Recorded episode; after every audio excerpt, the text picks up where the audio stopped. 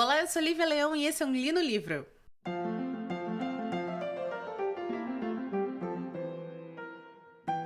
Gente, semana passada não teve Li no Livro porque eu fiquei doente. E aí acabou que eu não pude colocar no ar o último livro da série de terror.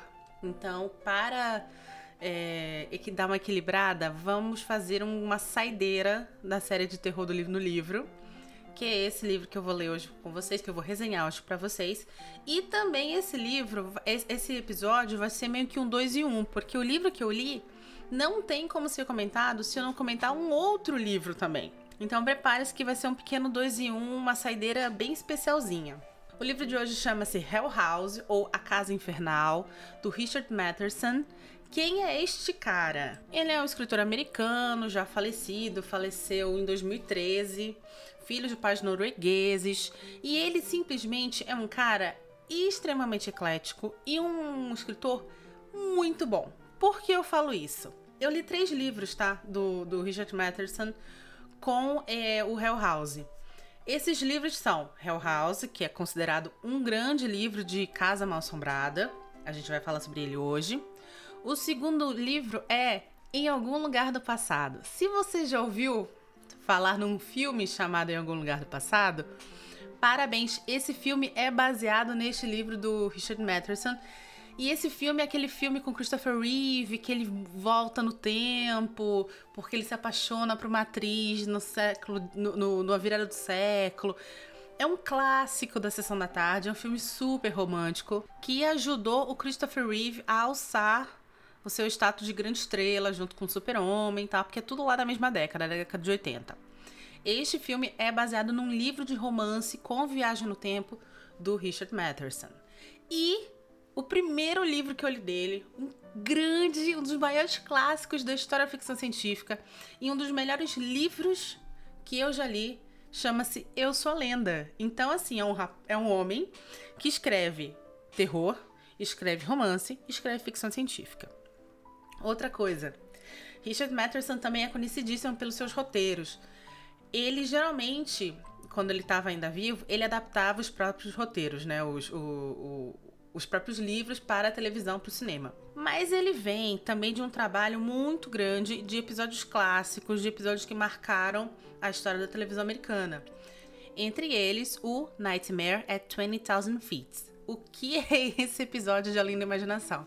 É um famoso episódio da Imaginação que o cara tá sentado num avião, ele olha para a janela do avião e ele vê uma criatura na asa. É um dos episódios mais clássicos do Além da Imaginação, tendo sido no original feito, por sinal, com William Shatner, que é conheceu o ator que é conhecido por ser o Capitão Kirk. O próprio Richard Matheson vai também escrever roteiros para episódios de Star Trek, sem falar outros grandes filmes que ele escreveu, que ele fez roteiros baseados em livros próprios, como por exemplo O Incrível Homem que, que Encolheu, e até aquele filme com Robin Williams, Amor Além da Vida, que, ele, que a esposa se mata, ele morre também, vai atrás da esposa e tal, que é meio baseado no conto do Orfeu. Então assim, o Richard Matheson, ele é um escritor e um roteirista de mão cheia ele escreve grandes sucessos, ele consegue transitar por vários gêneros. O gênero que a gente vai conversar hoje em específico é o de terror, onde ele vai falar, é, ele vai pegar esse gênero e vai escrever um grande livro de Casa Mal Assombrada. Por que eu falo que é um grande livro? Porque é um livro realmente muito famoso dele. Tá entre os três mais famosos dele, na verdade. Sendo que o terceiro nem é o, o o Em Algum Lugar no Passado, seria mais, é mais realmente famoso o Amor Além da Vida e o, Homem que, o Incrível Homem que Encolheu. Mas estamos ali né, no meio desses grandes livros que o Richard Madison emplacou. Ele vai principalmente escrever nas décadas de 70 e 80. Ele vai morrer em 2013 em Calabasas, como eu falei, na, na Califórnia. Mas ele, o, o, o, ápice da sua, da, sua, da sua produção é na década de, de 80. Enfim, do que, que se trata Hell House e por que eu vou precisar falar sobre outro livro quando eu falar sobre Hell House? Porque Hell House, ele, ele é um livro muito próximo de um, de, de um outro grande livro de uma Casa Assombrada, que também já foi adaptado várias vezes para TV e para cinema, chamado A Maldição da Mansão Hill, que é da Shirley Jackson. A Shirley Jackson ela ainda não veio para cá pro, pro podcast, que é um, uma meia-culpa, vou fazer uma meia-culpa gigantesca, porque eu já li os livros da, da, da Shirley Jackson. Então, para eu trazer, eu geralmente dou prioridade para trazer algo que eu ainda não li. É, mas eu vou trazer um, um livro da Shirley Jackson porque ela é fantástica. E a estrutura dos dois, dos dois romances é, são muito próximas. Hill House vai contar a história de um grupo de quatro pessoas que foi contratada. Elas foram contratadas por um milionário que está à beira da morte é para elas descobrirem se existe ou não vida após a morte. E para elas descobrirem isso, elas têm uma semana e elas são mandadas para uma casa que é considerada uma das casas mais é, assombradas dos Estados Unidos, que fica, por sinal, no Maine, Maine do Stephen King, né? Que fica no Maine, chamada é, Mansão Belasco. E elas têm uma semana, vão ficar lá fazendo. É tem dois. Tem dois. É, é, paranormais, paranormais não, é dois médiums paranormais. Tem um, um cientista e a esposa cientista. E eles vão ficar lá fazendo é, experimentos e, e sessões espíritas para ter então a prova cabal de que existe ou não vida após a morte. É, esse é, essa é a sinopse pura, tá? Essa é sinopse pura é um livro que, na verdade, ele tem sim momentos de terror muito intensos. Ele é um livro que tem um, um, um nível de terror é, bem alto para uma leitura. É, esse livro foi escrito, se eu não me engano, no finalzinho da década de 60, comecinho da década de 70. E ele tem, para esta época, para a produção literária de terror desta época, cenas bem perturbadoras, na minha opinião. E ele não tem. É um livro que não tem problema nenhum em contar a mitologia da casa, que é uma mitologia que vai lidar, sim, com é, necrofilia, canibalismo, estupro, mutilação, é, bacanais, perversões sexuais de todas as formas. É, é, e, e, assim, ele meio que não tem problema nenhum em abordar esses temas e falar e descrever cenas. Claro que a gente não vai ter também o nível que a gente tem, por exemplo, na entidade que a gente leu, ou em algum livro do King. Né? Mas estava devido às proporções, você tem sim um, um peso bem, bem grande nesse livro a respeito da temática que ele está tratando. O Residência Rio, ele é muito próximo. Você tem uma residência que é amaldiçoada, que é que lá tem seu, seu, seus, seus fantasmas. Um grupo de pessoas vai para lá para um experimento onde eles vão tentar entender se tem ou não é, fantasmas, se realmente fantasmas existem e tal. É muito próximo, muito próximo. É o mesmo sinopse praticamente é praticamente a mesma estrutura. A diferença é que no livro da Shirley Jackson, A Mansão Hill, A, a Maldição da Mansão Hill, nós vamos ter um foco muito grande na perturbação dos personagens. Ou seja, em Mansão Hill, o passado dos personagens, que, é um, que são passados problemáticos, e especificamente de uma personagem que é a protagonista, vai dar o tom de todo o livro. Então eu tenho uma protagonista que tem um passado problemático. Aliás, ela entra, se você não, se você nunca leu Mansão Rio, leia, é muito bom. Ela entra é, no experimento da Mansão Rio porque ela quer fugir da vida que ela tinha, de uma vida extremamente sofrida. E aí o, a perturbação interna dessa personagem vai se misturar com a perturbação da casa e meio que a casa vai utilizar essa, essa história triste que essa personagem tem para atormentá-la. Eu, particularmente, acho isso fantástico do ponto de vista narrativo e como leitora. Hell House não vai ter isso. O Richard Madison, ele é conhecido por ser um autor em que ele sempre descreve situações cotidianas que têm é, que tem acontecimentos estranhos, que tem perturbações naquela rotina normal daquele meio cotidiano, naquele cenário cotidiano em que os personagens estão introduzidos. Tanto que o meu problema com Hell House, eu já vou falando que eu prefiro ainda Mansão Rio do que Hell House. O meu problema com Hell House foi isso. É, houve um foco muito grande no passado da mansão, no passado do dono da mansão, nas coisas horrendas que aconteceram ali e, um, e, e, e não tanto um foco quanto aos personagens. Então, se os personagens estão sofrendo, se os personagens estão sendo jogados de um lado para o outro, se os personagens vão morrer ou não, eu não importei. Eu não me importei. Porque eu acho que até o próprio autor não se importa. Porque o foco do livro é a casa, a entidade ou as entidades que moram nessa casa, que estão lá presas, e é, o grande plot twist, o grande mistério que essa casa tem a revelar. São focos diferentes. Eu ainda prefiro o foco de, de Hill House, tá? De, da mansão Hill, do que o foco da Hell House, da mansão infernal, da casa infernal. Mas enfim, ainda assim, é um livro interessante? É um livro interessante. O, o Richard Matheson, como tem um passado, tem, tem um, um, um quê de roteiro, sabe conduzir muito bem o fio da história, ele não tem muita gordura, ele consegue criar situações realmente assustadoras, ele consegue explorar é, assuntos super pesados, cenários muito pesados, acontecimentos muito perturbadores. É, e ele tem toques de humor ácido que são, para mim, muito prazerosos de ler. Mas a falta de lastro que eu tenho com esses personagens e com a própria situação do livro, né? Do tipo, ah, esse cara quer que você prove esse milionário vai te dar 100 mil dólares. Em 1960 isso deve ser, deve ser uma fortuna. Vai te dar 100 mil dólares para você provar que existe vida após a morte. Assim, foda-se, entendeu? Esse cara, esse, esse, esse, esse milionário, ele aparece como uma grande desculpa. Ele nunca mais é citado o resto do livro. Literalmente, ele nunca mais é citado, nem no final.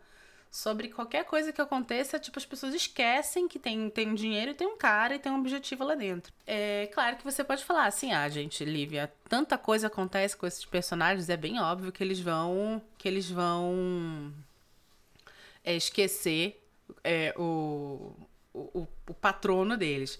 Mas então por que coloca? Arruma outra, uma outra desculpa para enfiar os caras lá. Deixa de ter sentido. Eu vou entrar agora na parte de spoilers. Eu vou passar bem rápido, porque é um livro, é um livro grande. A gente tá com quase 12 minutos de podcast. Eu não aguento mais gravar podcast de 30 minutos. É, eu fico falando que nem uma louca. Então eu vou passar um pouco mais rápido, mas eu vou contar a história até o final, tá bom?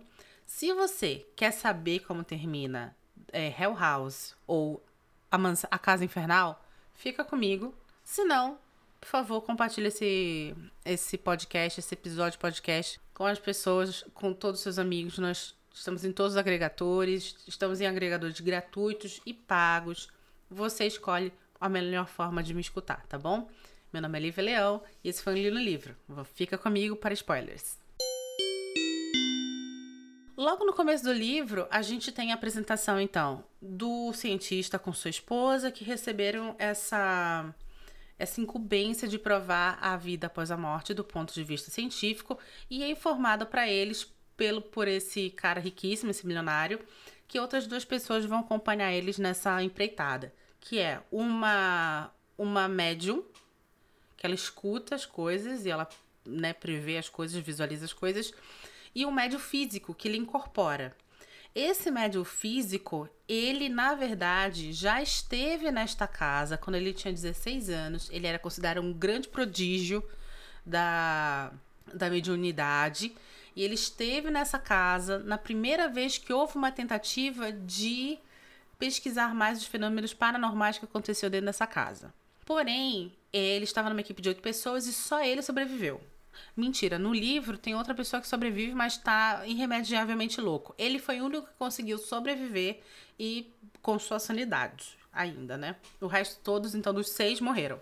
Me incomoda muito esse começo porque as coisas são muito rápidas. É assim, coisa de, sei lá, 20 páginas, tudo, tu, tudo se resolvendo para eles irem parar nessa casa. Não existe nenhum tipo de passado revelado, nenhum tipo de, de conexão, nada, gente. Você não sabe de onde esse milionário veio, de onde veio o dinheiro dele, onde ele encontrou essas pessoas. São de, dando umas desculpas esfarrapadas do tipo assim: ah, minha equipe falou que esses caras aí, que esses médiums são verdadeiros.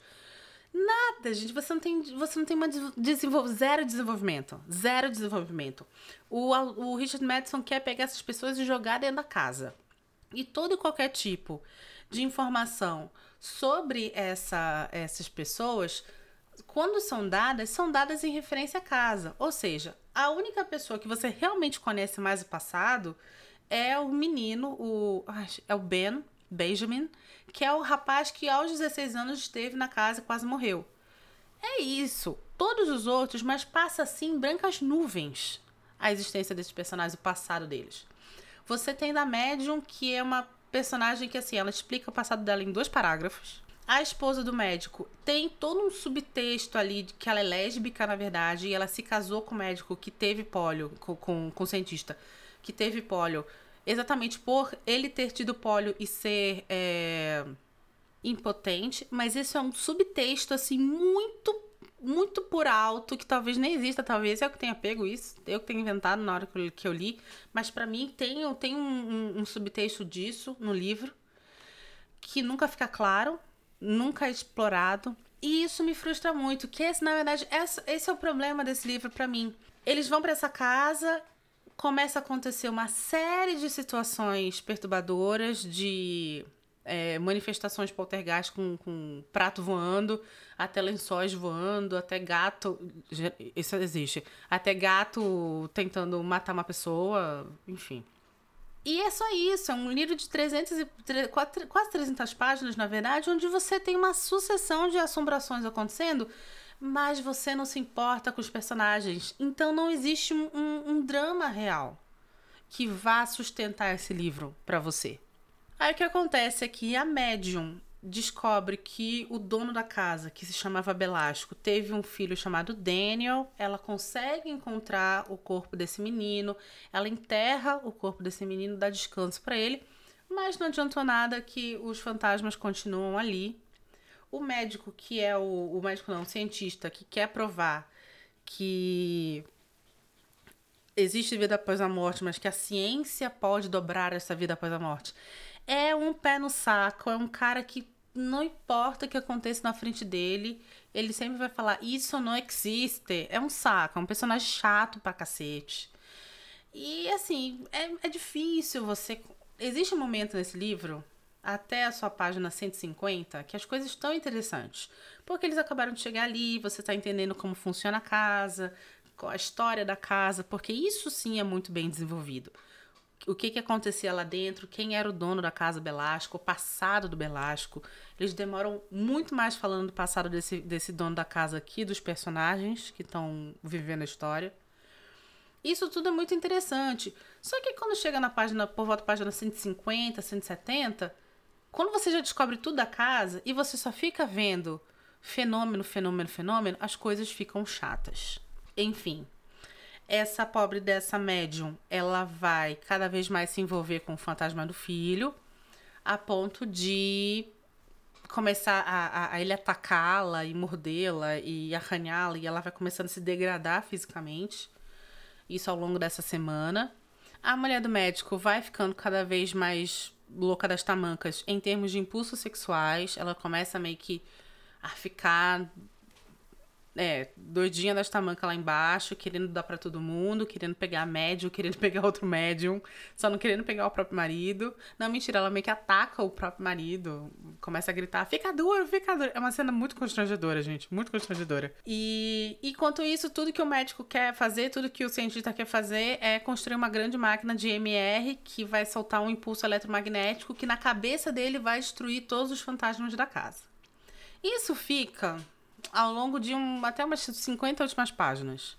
Quando chegando às 50 últimas páginas, que a gente é que a gente tem as, os, os, acontecimentos finais, que é a médium vai falecer, vai cair, é, tem uma uma capela maldita é, no porão da casa, onde tem um Jesus Cristo herege, pelado, com falo ereto, uma coisa horrenda, horrenda ela já tá muito debilitada, acaba que esse Cristo cai em cima dela, ela, ela tem as pernas esmagadas e morre, e com o sangue que ela, que ela tem ainda, ela consegue escrever um B ali de Belasco, né? Que é o, que era o dono da casa. O, médio, o médico vai, vai ligar o MR, o cientista vai ligar o impulso eletromagnético, aparentemente vai acabar com os, com os, com os fantasmas, mas quando ele volta a entrar na casa para ver se acabou realmente, os fantasmas o atacam e ele morre. Ele sofre um ataque, na verdade, morre. E aí sobra só a esposa do médico, do, do cientista, e o médium lá que já esteve na casa antes. E esse médium vai em, sei lá, gente, três páginas, nem isso, três parágrafos. Entender que, sério, é muito ridículo. Vocês estão preparados para o final desse livro? É muito ridículo. Entender que todas as pessoas que morreram na casa morreram de uma maneira em que tiveram sua mobilidade comprometida. Ah, esmagaram a perna, quebrou o, a, o, a coluna e tal. E que na verdade não existe fantasmas na casa, existe só um fantasma que era do Belasco. Ele, esse cara, esse fantasma se passava por outras entidades e levava as pessoas à loucura e levava as pessoas que estavam lá pesquisando a casa, tanto o grupo do passado quanto o grupo atual, a ficar um contra os outros e acabar é, se matando ou se autoflagelando ou, sei lá, se agredindo a ponto de, de morrer. Ele então vai desafiar esse fantasma, que agora não vai, quase não vai fazer nada, vai dar uns empurrãozinho nele só. E ele vai descobrir o corpo do Belasco na casa. Esse corpo, quando ele descobre esse corpo, ele descobre que a grande frustração desse cara era que ele era que era baixinho. ele era baixinho, gente. Ele era baixinho. E aí ele era tão complexado por ser baixinho que ele manda cortar as próprias pernas e usa umas próteses muito grandes. Então as pessoas que não conheciam, não sabiam que ele era baixinho. que ele não tinha, que ele tinha cortado as pernas, achava que ele na verdade era um homem muito alto, tanto que chamavam ele de o gigante que rugia. Quando ele percebe que a, por causa do, da quantidade de crimes e bacanais e perversões que estão acontecendo na casa dele, é, ele vai terminar sozinho, que as pessoas não vão mais lá, né? Os familiares das pessoas que iam lá proibiram, foram resgatar elas tal, ele se esconde dentro da casa para que ninguém descubra que ele era é, baixinho.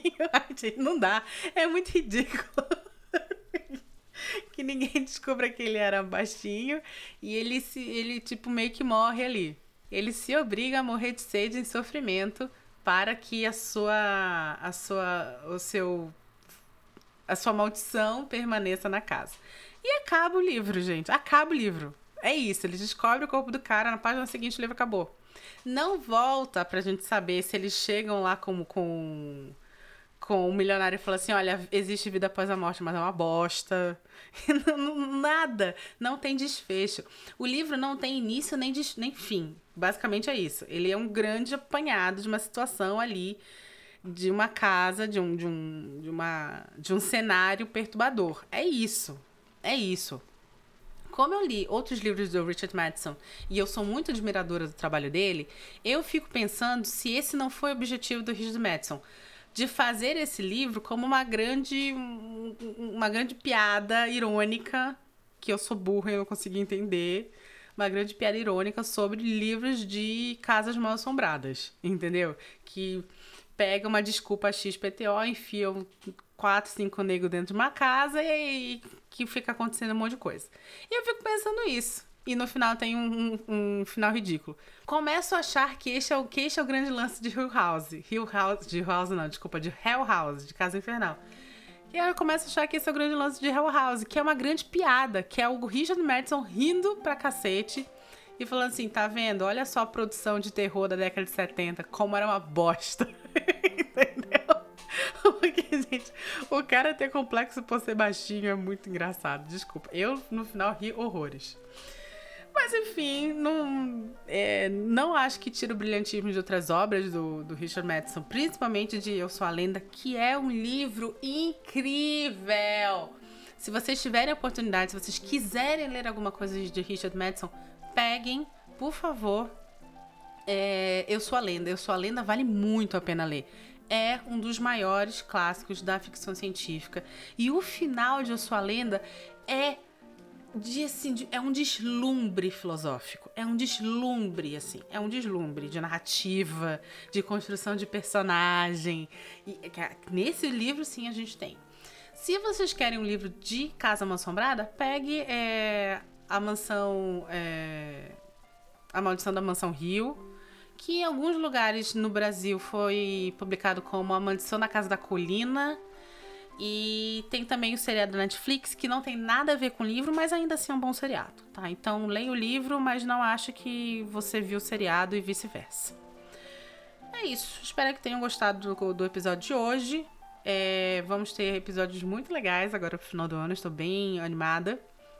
E compartilhe com seus amigos, tá bom? Meu nome é Lívia Leão e esse foi um Lino Livro.